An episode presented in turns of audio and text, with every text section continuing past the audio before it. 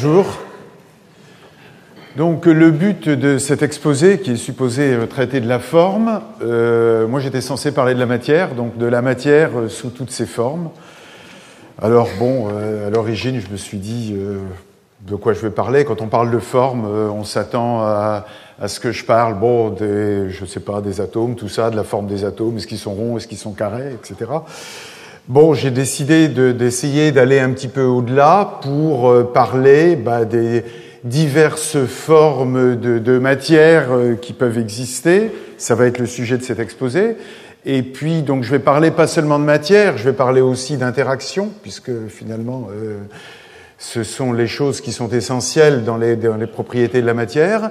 Et puis euh, aussi, quand on discute tout ça, euh, on est dans un certain espace, dans un espace-temps.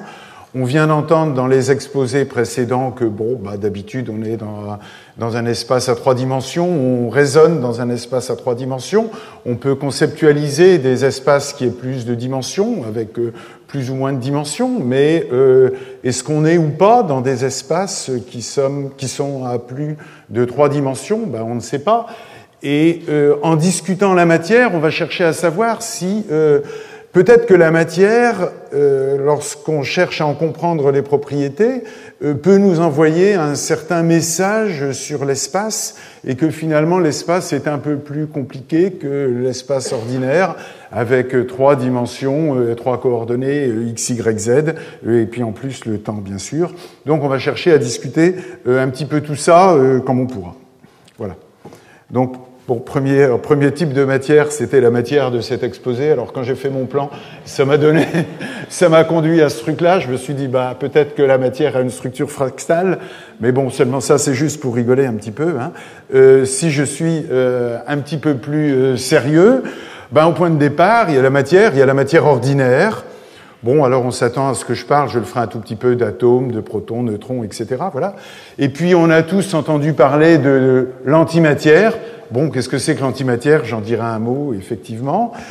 Euh, et puis il n'y a pas que ça, euh, il y, y, a, des sortes un petit peu mystérieuses de matière, euh, où là on ne sait pas ce que c'est, mais on a tous entendu dire que dans l'univers il y a des choses bizarres où on ne sait pas ce que c'est, il y a de la matière sombre, il y a de l'énergie sombre, je pense que Jean-Claude Pecker en parlera sans doute cet après-midi, voilà, donc il y, y, a, des tas de choses intéressantes à discuter. Bon. Donc euh, on va commencer par la matière ordinaire. Bah, le point de départ, d'habitude, on dit bon, bah, la matière, euh, bon, c'est ce que c'est. Il y a des molécules. Les molécules sont faites d'atomes. Euh, dans les atomes, bah, il y a des noyaux et puis il y a des électrons qui, euh, entre guillemets, tournent autour. Bon, ils tournent pas vraiment, mais passons. il y a des, des électrons donc autour des atomes qui sont décrits par la mécanique quantique, par une certaine fonction d'onde de la mécanique quantique. Et puis dans le noyau, on sait tous qu'il y a des protons et des neutrons. Voilà. Et en fait, euh, toute la matière qu'on connaît est faite à partir de protons, de neutrons et d'électrons.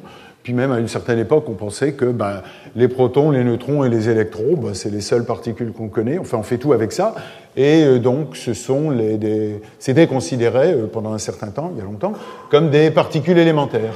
Alors la situation a changé maintenant parce que bon, si l'électron est toujours considéré jusqu'à preuve du contraire comme étant une particule élémentaire, euh, c'est pas le cas pour les protons et les neutrons. Donc on sait que les protons et les neutrons sont des particules composées et euh, à l'intérieur de chaque proton, vous allez trouver des petits grains de matière euh, qui sont à l'heure actuelle censés être élémentaires et qu'on appelle les quarks. Donc un proton est fait de trois quarks, un neutron aussi est fait de trois quarks et donc euh, les quarks et les électrons, les neutrinos, alors les électrons, le neutrino et puis d'autres, on les regroupe dans une classe de particules qu'on appelle les leptons. Voilà.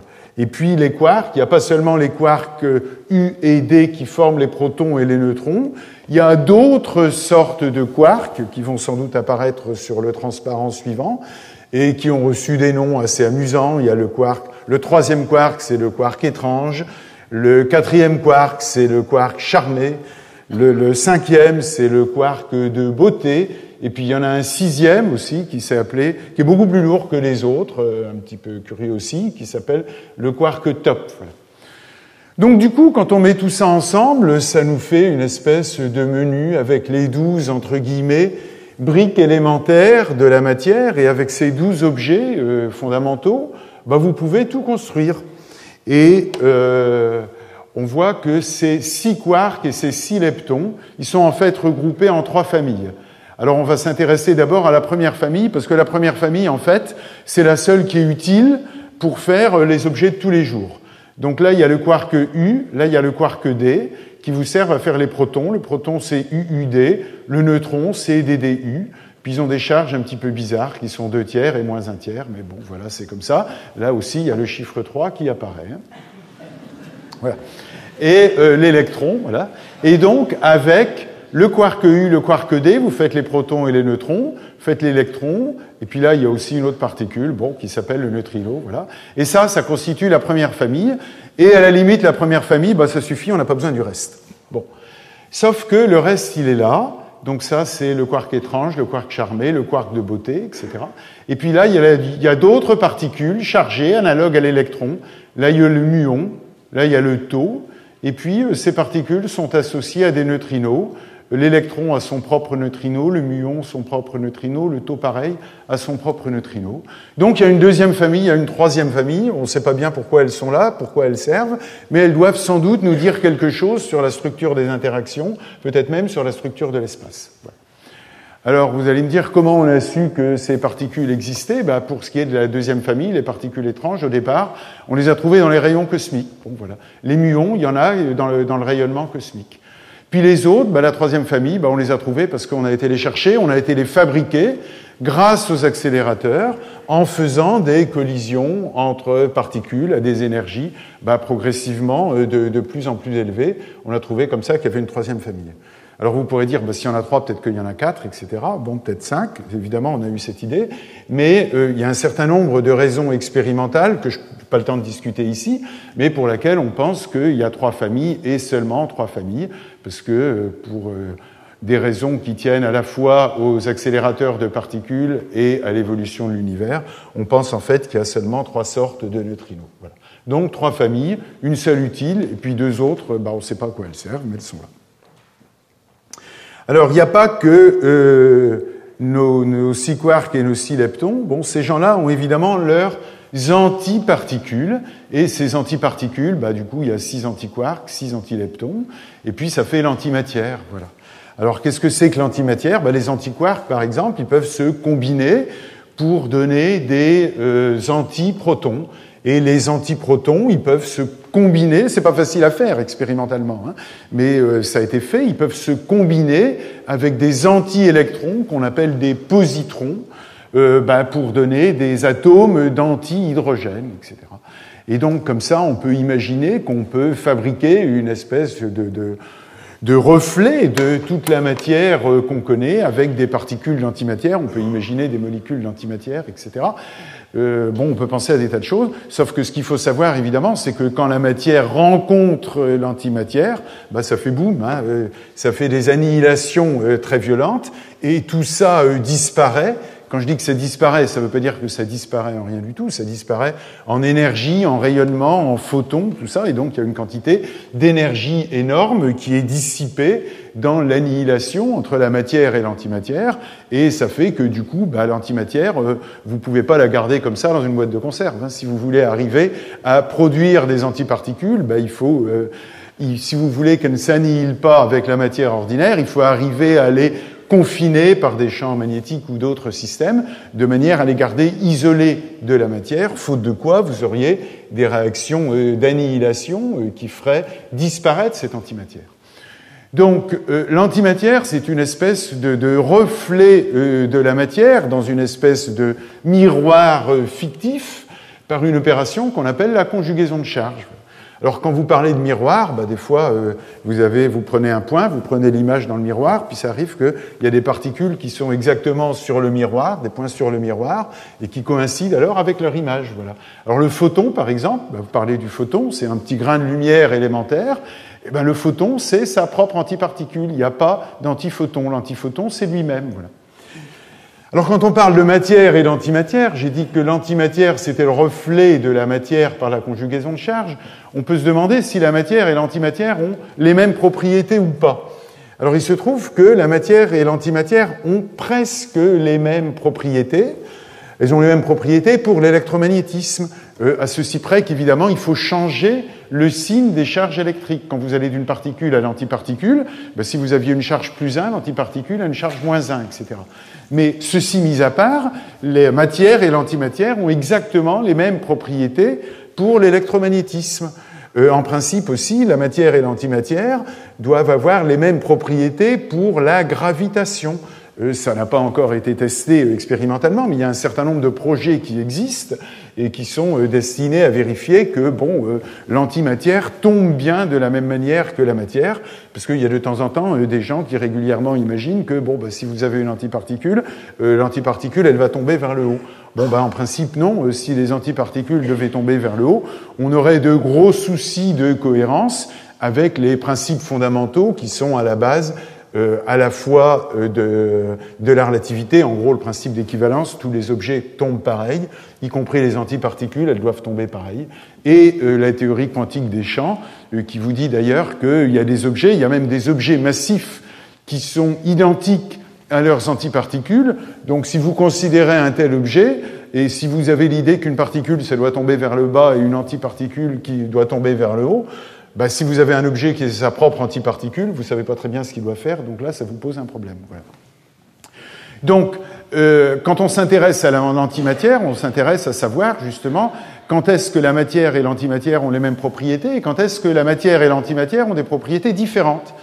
Et justement, euh, pour des sortes d'interactions euh, particulières qui s'appellent les interactions faibles, qui sont responsables de certains processus de désintégration, comme la désintégration du neutron ou des choses comme ça, eh bien à ce moment-là, la matière et l'antimatière ont des propriétés qui sont différentes.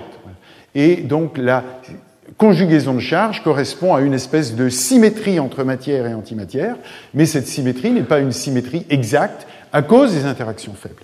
Et une question qui est importante, c'est de dire, bon, bah, s'il y a la matière et l'antimatière, après tout, nous, on est fait en, matière, on n'est pas fait en antimatière. Alors on peut se poser la question, est-ce qu'il n'y a pas de l'antimatière qui existe ailleurs dans l'univers? Bon, euh, peut-être, mais je ne vais pas le discuter euh, ici. Et puis, euh, qu'est-ce qui fait que finalement, bon, on pense que l'univers, du moins celui qu'on voit, euh, est essentiellement constitué de matière et pas d'antimatière. Donc, qu'est-ce qui est à l'origine de la prépondérance de la matière sur l'antimatière dans l'univers? Et donc ça, c'est un sujet euh, d'étude important dans laquelle l'étude de symétrie, comme ce que j'ai appelé la conjugaison de charge, c'est-à-dire la symétrie entre la matière et l'antimatière, une autre symétrie, qui est la symétrie qu'on appelle de parité, qui consiste grosso modo à prendre un objet, à le regarder dans un miroir, et ça, c'est une, c'est une opération, euh, évidemment, si vous faites ça, qui va euh, transformer une orientation gauche en une orientation droite. Donc, c'est une sorte de symétrie entre la gauche et la droite. Et cette symétrie, elle aussi, n'est pas une symétrie entre les interactions faibles. Euh, le produit des deux aussi joue un certain rôle dans euh, l'étude de la question de savoir pourquoi la matière a, euh, est venue, semble-t-il, à dominer sur l'antimatière à un certain moment au cours de l'évolution de l'univers, mais cette question n'est pas encore résolue.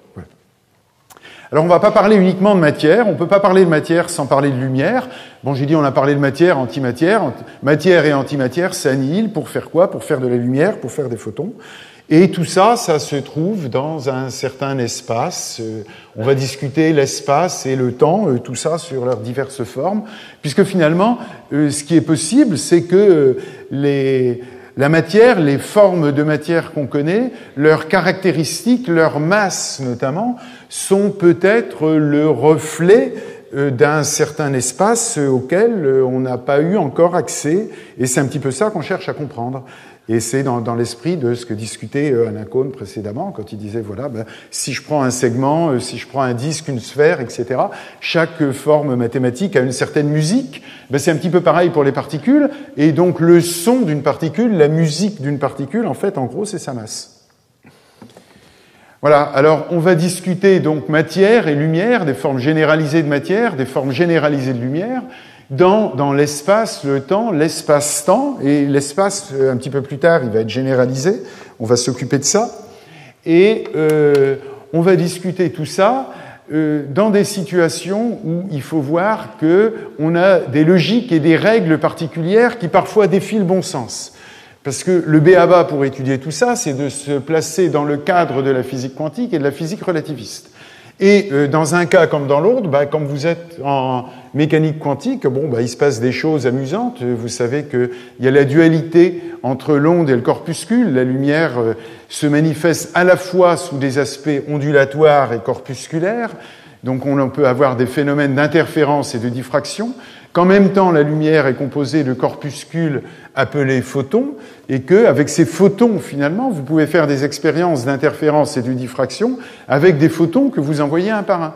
Et donc, quand vous faites ça, ben, vous savez qu'il y a quelque chose qui, semble être un paradoxe quand vous raisonnez en logique classique, c'est-à-dire que vous envoyez de la lumière photon par photon, sur un ensemble de deux trous, puis vous cherchez à savoir par quel trou est passé le photon que vous avez envoyé, et la bonne réponse, c'est pas qu'il est passé par le trou du haut ou par le trou du bas, c'est qu'il est passé par les deux trous à la fois. Alors évidemment, ça c'est une logique un petit peu bizarre qui est la logique quantique.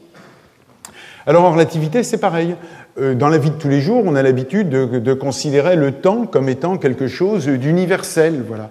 Et quand vous êtes en relativité, quand vous euh, mesurez les choses assez précisément et dans des situations où vous avez des, mouvements, ben, à ce moment-là, vous apercevez, ça c'est la, relativité, c'était euh, montré par Poincaré, Einstein et d'autres, que finalement l'espace et le temps sont des notions relatives le temps est relatif au référentiel dans lequel vous mesurez. Si vous allez d'un référentiel à un autre, ben, le temps n'est pas le même. Et puis si vous prenez euh, des particules qui ont intrinsèquement des durées de vie courtes, comme le muon par exemple, dont on parlait tout à l'heure, dont la durée de vie intrinsèque pour un muon au repos, il va vivre 2 microsecondes.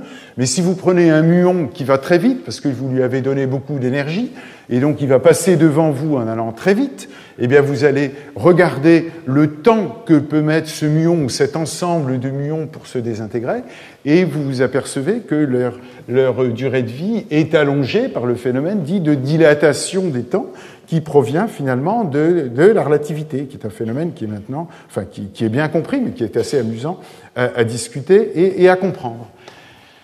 Donc il va falloir utiliser la logique quantique, la logique relativiste, puis on va mettre un certain ordre là-dedans, et donc, euh, parce que c'est compliqué quand même, on a plein d'objets qu'on va discuter tout le temps, et donc euh, pour remettre de l'ordre là-dedans, on va avoir les notions de symétrie. Donc on va avoir des symétries dans l'espace, alors comme d'habitude les translations, les rotations, et puis après en relativité ça va être les transformations de Lorentz, etc. Puis il va y avoir des symétries dans le monde des particules. Bon, donc les, les symétries c'est bien, ça nous fait des objets symétriques, mais des objets symétriques, bah finalement, si c'est trop symétrique, c'est moyennement drôle.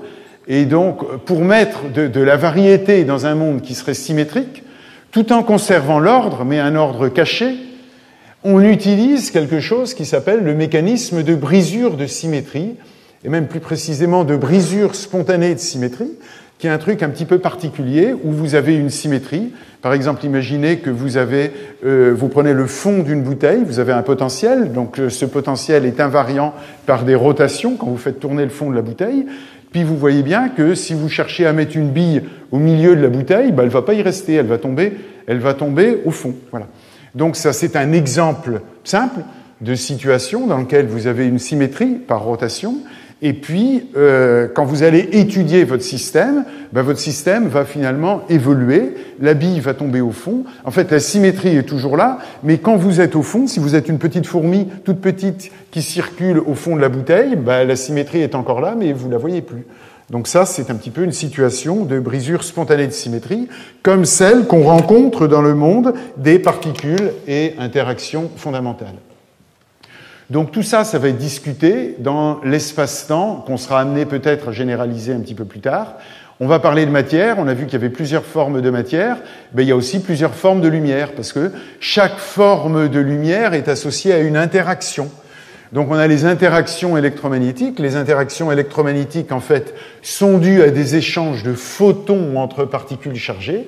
Mais il n'y a pas que des photons. On va voir qu'il y a d'autres sortes de particules analogues aux photons euh, qui vont s'appeler les gluons, euh, les W, les Z et tout ça.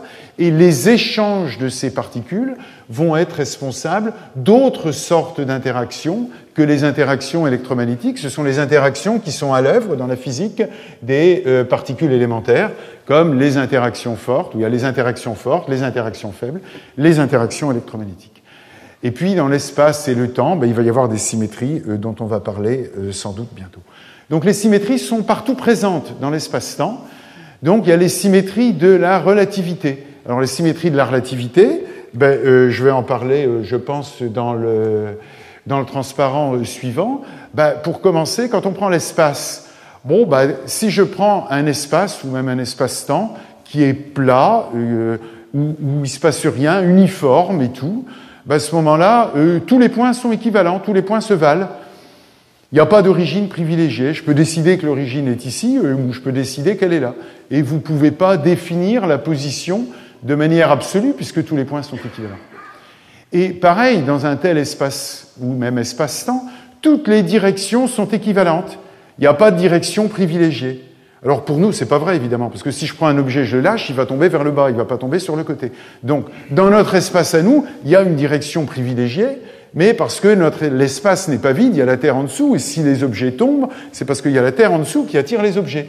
Mais dans l'espace vide, si vous imaginez que vous enlevez la Terre, ben, à ce moment-là, toutes les directions sont équivalentes.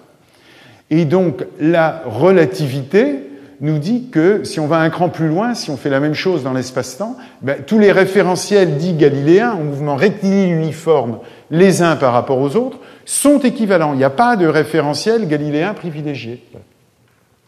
Et donc tout ça, euh, quand on travaille un tout petit peu, ça amène à des lois de conservation qui sont des lois de conservation fondamentales de la physique. Le fait que tous les points soient équivalents, c'est associé au fait que l'énergie totale d'un système isolé et l'impulsion totale d'un système isolé sont conservées, et le fait que toutes les directions soient équivalentes, c'est associé au fait que le moment cinétique total d'un système est une quantité conservée. Et en plus, le fait que tous les référentiels en mouvement rectiligne uniforme les uns par rapport aux autres sont équivalents, ben ça a des conséquences pour la lumière. C'est-à-dire qu'à partir du moment où la lumière ne se propage pas de manière instantanée, où les interactions ne se propagent pas de manière instantanée, mais à une vitesse finie, ben, si tous les référentiels sont équivalents, ben, la lumière doit se propager à une vitesse finie, qui doit être la même dans tous les référentiels. Donc ça, ça choque un petit peu, évidemment, parce que d'habitude vous dites oui, mais les vitesses s'ajoutent. Donc euh, si la vitesse va à une vitesse, si la lumière va à une vitesse c dans un certain référentiel, bah, si je me déplace par rapport à ce référentiel, elle va aller un peu plus vite ou un peu moins vite. Donc d'habitude on pense ça, mais parce qu'on a l'idée sous-jacente d'un temps absolu. Et justement, en relativité, comme je l'avais mentionné tout à l'heure, le temps n'est plus absolu. Et ce qui reste absolu, c'est la vitesse de la lumière, l'invariance de la vitesse de la lumière dans le vide et son interprétation comme une vitesse maximale d'une particule ou d'un signal. Ça, c'est à la base de la théorie de la relativité et c'est quelque chose qui est extrêmement bien euh, vérifié dans des domaines extrêmement divers. Alors, euh, évidemment, on a tous lu les journaux on a été euh, interpellé, voilà, parce qu'on a dit oh là là, il y a le super scoop, des neutrinos qui euh, iraient ou sembleraient aller plus vite que la lumière. Donc bon, euh, je suis obligé d'en dire un mot ici, évidemment. Donc ce sont des expériences qui ont été faites au CERN où on fabrique Bon, j'ai pas le temps d'expliquer comment, mais on fabrique un faisceau de neutrinos et euh, de manière à ce que ce faisceau de neutrinos soit dirigé vers le laboratoire souterrain du Grand Sasso en Italie, qui se trouve en gros à 700 km.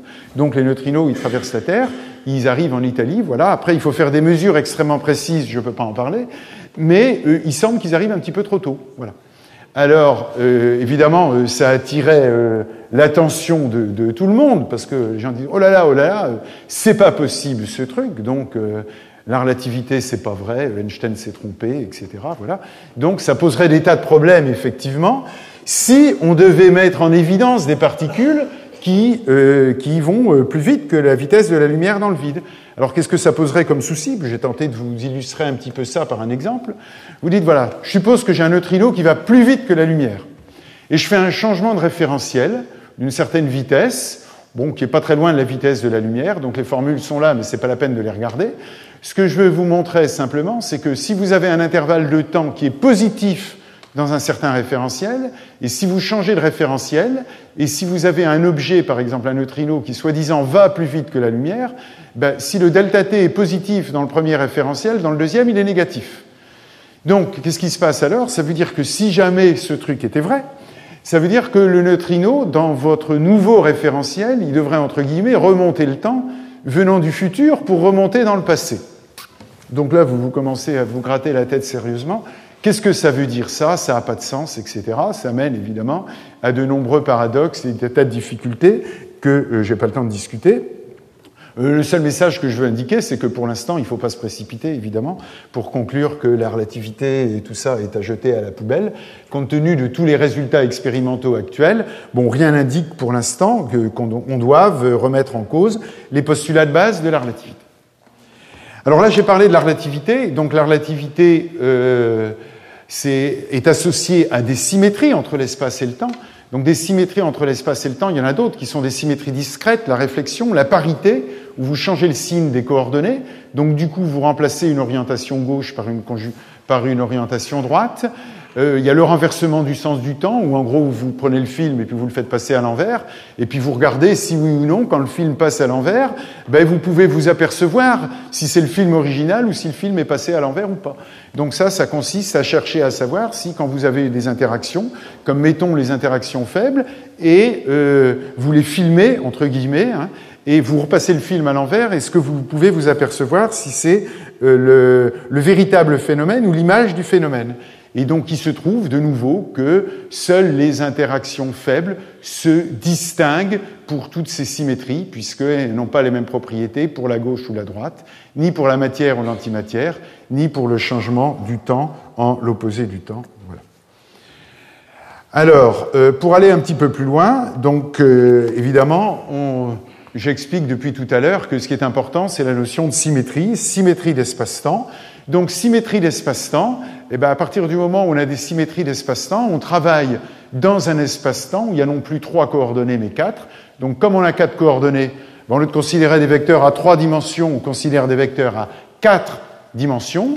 Et puis, euh, du coup, au lieu de faire des rotations ordinaires dans l'espace à trois dimensions, on fait des espèces de rotations entre l'espace et le temps. Ce pas des rotations vraiment, c'est des pseudo-rotations entre le temps et l'espace. Donc ça, ça a comme conséquence que le temps n'est plus absolu, mais dépend du référentiel dans lequel vous le mesurez, par une espèce d'effet de perspective. Et donc ce qu'il faut comprendre, c'est que cette symétrie, qui est cette symétrie d'espace-temps, non seulement elle associe le temps à l'espace, mais en même temps qu'elle associe le temps à l'espace, elle associe l'électricité au magnétisme pour en faire l'électromagnétisme. Et donc à partir du moment où vous avez l'électromagnétisme, vous avez des ondes électromagnétiques et quand vous avez des ondes électromagnétiques, eh bien, quand vous quantifiez ce truc-là, ça vous donne les photons, la lumière, ça vous donne la force électromagnétique, donc une interaction qui vient de là et qui vient d'une symétrie particulière de l'électromagnétisme qu'on appelle la symétrie de jauge. Et puis en plus, donc la relativité, donc on l'avait définie au départ, enfin on c'était Einstein euh, point carré dans l'espace plat, ça c'était la relativité restreinte. Mais euh, au bout d'un moment, bon bah euh, Einstein s'est aperçu que, au lieu de considérer seulement l'espace-temps plat, on pouvait aussi considérer l'espace-temps avec une certaine courbure. Et à ce moment-là, l'espace-temps vraiment prend une forme, qui est une forme particulière.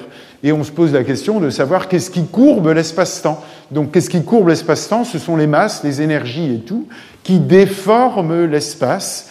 Et c'est pour ça qu'on a des phénomènes, bon, je ne peux pas en parler ici, mais ils sont bien connus, avec les trous noirs, etc., avec des phénomènes de, de mirage gravitationnel et, ainsi de suite. Et la gravitation, en fait, est vue à ce moment-là comme une force d'inertie qui est associée à tout ça. C'est-à-dire qu'en fait, euh, si les objets tombent, ben en fait, ils tombent pas vraiment. Ils tombent tout droit, ils vont tout droit. Un objet libre sur lequel vous n'agissez pas par une force comme l'électromagnétisme ou tout ça, eh ben, il va tout droit, mais il va tout droit dans un espace qui est courbe. Et donc, au final, c'est ça qui vous donne la force de gravitation. Alors la force de gravitation, donc elle vient de là. Euh, juste un mot aussi pour dire que l'espace, bon, ben, l'espace-temps, il peut se déformer. C'est le sujet en fait euh, ici du colloque. Et les ondes de déformation de l'espace-temps, c'est ce qu'on appelle les ondes gravitationnelles. Alors on est convaincu qu'elles existent, mais enfin jusqu'ici on les a pas mises en évidence euh, directement. On espère que ça sera le fait un jour. Il y a des expériences pour ça. Donc j'ai parlé de la gravitation, je reviens aux interactions, donc euh, très brièvement. Donc les interactions électromagnétiques sont dues aux échanges de photons. Donc sur le même modèle, il y a les interactions fortes qui sont dues à des échanges de gluons et des interactions faibles qui sont dues aux échanges de ce qu'on appelle les bosons intermédiaires, W, W chargé et le Z, voilà. Mais à la différence du photon, qui est une masse nulle, ben, ces gens-là sont des particules qui sont très massives, ce qui veut dire que les interactions correspondantes, qui sont les interactions faibles, ne sont pas des interactions à longue portée, comme l'électromagnétisme ou la gravitation, mais sont des interactions à courte portée, de l'ordre de 10 puissance moins 16 cm. Puis enfin, il y a une autre particule un petit peu bizarre qu'on n'a pas encore vue, mais dont tout le monde a entendu parler, qui est ce qu'on appelle le boson de Higgs. Donc le boson de Higgs, lui, il est associé à la brisure spontanée de symétrie entre les interactions faibles et les interactions électromagnétiques. Et c'est lui qui fait que euh, bah, les particules peuvent acquérir une masse par le mécanisme de brisure spontanée de symétrie, sinon l'électron serait sans masse, le proton serait sans masse, etc., etc. Et donc on espère le trouver prochainement, c'est-à-dire euh, sans doute dans les mois ou plus probablement dans l'année qui vient, mais enfin euh, on verra ça, au, LHC du CERN. Alors, vous allez dire, si on le trouve, bah, si on trouve, on sera très content, on aura confirmé le modèle standard et tout, voilà, ce sera très très bien. Mais il faut savoir que le modèle standard, ça peut pas être la fin de l'histoire. Il y a une très longue liste de questions ici avec au moins 20 lignes euh, de questions auxquelles le modèle standard peut pas répondre. Euh, pourquoi la gauche et la droite ont des propriétés différentes? Pourquoi il y a trois familles? Euh, qu'est-ce qui se passe avec la gravitation euh, Pourquoi la gravitation et la théorie quantique sont des théories euh, qui ne sont pas vraiment compatibles, etc. Ça, ça a conduit au développement de la théorie des cordes et tout. Bon, donc, comme on n'a pas énormément de temps, il y a une seule question que, que j'ai pris à part, qui est la nature de la matière sombre. Donc, bah, dans l'univers, si on fait le bilan de l'énergie de l'univers, en tout, il y a 100% d'énergie. Sur 100% d'énergie, bah, il y a à peu près 27% où euh, c'est de la matière, et en, en presque totalité d'ailleurs de, de, la matière sombre. La matière visible fait moins de 1% de l'énergie totale de l'univers. Le reste, c'est 73%, c'est de l'énergie sombre, mais c'est pas mon sujet ici. Donc il y a 27% de l'énergie, c'est de la matière sombre, et on ne sait pas ce que c'est. Ça peut pas être de la matière ordinaire, c'est autre chose. Alors autre chose, les gens pensent, alors on peut se tromper, mais les gens pensent qu'il devrait s'agir d'une nouvelle sorte de matière.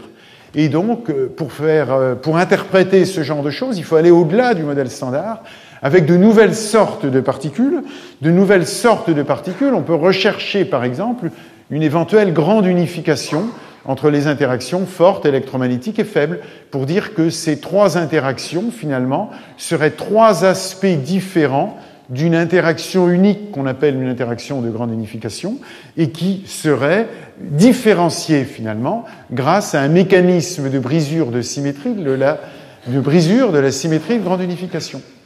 Ou une autre approche sur laquelle j'ai pas mal travaillé, c'est l'approche de la supersymétrie euh, qui consiste à relier entre elles bon, des particules qu'on appelle les bosons et les fermions. Alors il faut savoir que dans le bestiaire de la physique des particules, il y a des particules de spin euh, entiers, comme les photons, et eux ont le droit d'être tous dans le même état quantique. Il y a des particules de spin demi-entier comme les fermions. Alors l'électron est un fermion. Ça veut dire que dans un état quantique, vous pouvez mettre qu'un seul électron. Vous n'avez pas le droit d'en mettre trois ou quatre. Dès qu'il y en a deux, ça va plus, c'est interdit. Tandis que pour les photons, vous pouvez mettre plusieurs photons autant que vous voulez euh, dans le même état quantique, et c'est ça qui fait qu'on peut avoir de la lumière cohérente, des lasers, etc. Et donc la supersymétrie, c'est quelque chose qui vous fait une extension de l'espace-temps à une nouvelle dimension, mais cette dimension, elle est un petit peu bizarre. C'est même pas. Euh, d'habitude, quand on parle de dimension supplémentaire, on dit bon, l'espace a trois dimensions. J'imagine que peut-être il a 4, 5, 6 dimensions. Donc au lieu de prendre R3, vous dites bon, c'est R4, R5, R6, etc. On peut faire ça. Euh, ça a été fait évidemment. C'est amusant, mais la supersymétrie, c'est encore plus amusant parce que les dimensions supplémentaires, c'est pas une dimension normale dans laquelle vous pourriez marcher, c'est une dimension quantique et anticommutante en plus. Bon, oh qu'est-ce que ça veut dire que ce truc encore? Alors, ça veut dire, ça veut dire la chose suivante. Ça veut dire que dans un espace, il y a des coordonnées d'espace-temps x mu. x mu, ça veut dire x, y, z, les trois coordonnées d'espace, et t le temps. Et quand vous faites dans la, la supersymétrie, vous étendez la notion d'espace à un superespace où il y a une coordonnée supplémentaire qui est une coordonnée qui est ici appelée θ, qui est spinorielle et anticommutante. Alors spinoriel, ça veut dire quoi? Vous savez ce que c'est qu'un vecteur? Alors un spinner, alors pour faire simple, c'est en gros la racine carrée d'un vecteur, au sens où euh, Alain disait que l'opérateur de Dirac ici était plus ou moins la racine carrée de l'opérateur euh, laplacien qui était là-bas. Donc en gros, le spinner ici, c'est la racine carrée d'un vecteur. Voilà, je simplifie un petit peu. Et comme c'est un spinner, euh, ses composantes, donc il a quatre composantes, comme un vecteur ça a plusieurs composantes, le spinner ça a quatre composantes, ont la propriété d'anticommuter. Vous les multipliez en changeant l'ordre, donc ça fait un signe moins.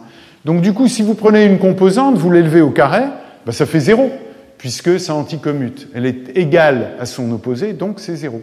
Donc c'est un objet un petit peu bizarre, une coordonnée dont le carré est égal à zéro.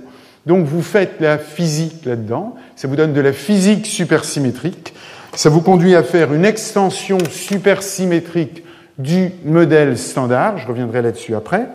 Et donc l'extension supersymétrique du modèle standard, mais finalement vous allez entendre en quelque sorte la musique de cet espace qui aurait des dimensions supplémentaires anticommutantes et qu'on appelle le superespace.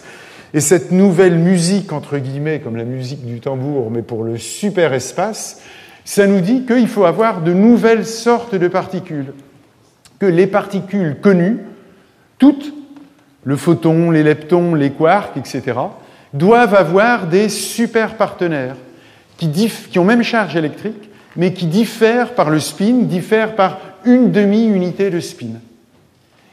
Et euh, diffèrent aussi par un nouveau nombre quantique qu'on appelle la R parité. Et ce nouveau nombre quantique, ça nous conduit à une nouvelle forme de matière. Et comme vous avez un nouveau nombre quantique ici, qui est en principe conservé, la plus légère de toutes ces nouvelles particules, qui est une espèce de neutrino, mais ce n'est pas un neutrino, on a appelé le neutralino, donc la plus légère, normalement, doit être stable. Et euh, l'univers, dans ses premiers temps, devait en être rempli. Et euh, bon, elles se sont annihilées, etc., euh, la plupart d'entre elles. Et, mais en principe, ce qu'on pense, c'est qu'il en reste. La plus légère est stable, on ne connaît pas vraiment sa masse, mais ça nous fait un candidat naturel, presque idéal, pour constituer la matière sombre de l'univers. Donc les théories supersymétriques prédisent comme ça l'existence de tout un nouveau bestiaire de particules, de particules supersymétriques, superpartenaires, qu'on recherche activement, notamment au LHC. Et donc, au LHC, si jamais on produit ces particules-là, comme des, des, squarks et tout, les squarks pourraient se désintégrer en donnant des gluinos, les gluinos pourraient se désintégrer en donnant des neutralinos, et donc, au final, vous pourriez, au CERN, arriver à produire dans des accélérateurs des particules de matière sombre de l'univers qui constituent probablement la majorité de la matière sombre de la matière de l'univers. Mais jusqu'ici, euh, ça n'a pas été le cas, donc on attend, on est très attentif aux résultats du, LHC et on attend avec impatience euh, les, résultats futurs et l'étape prochaine où l'énergie de l'accélérateur devrait augmenter euh, d'un facteur 2 euh, dans les deux ans qui viennent. Voilà. Et donc on cherche ainsi à mettre en évidence aussi, non seulement dans les accélérateurs, mais il y a des tas d'expériences dont je ne peux pas parler, qui cherchent à mettre en évidence directement la matière sombre de l'univers. Donc celui-là, je vous montre très rapidement pour vous expliquer ce que serait, ce qu'est l'extension supersymétrique du modèle standard. Donc vous prenez toutes les particules ordinaires, photons, gluons, leptons, quarks, etc., et vous doublez le spectre. Vous doublez le spectre parce que l'espace est plus grand, parce qu'il y a une dimension supplémentaire anticommutante dans l'espace-temps, et aussi il doit y avoir non seulement un boson de Higgs, mais plusieurs. Voilà. Donc je crois que c'est l'heure de m'arrêter. Et donc, tout ce que je peux indiquer, c'est que la matière, les interactions, l'espace, le temps, leur généralisation, et puis l'univers, parce que l'univers va se complexifier là-dedans, et ben, n'ont pas fini de nous révéler tous leurs secrets. Voilà, je vous remercie.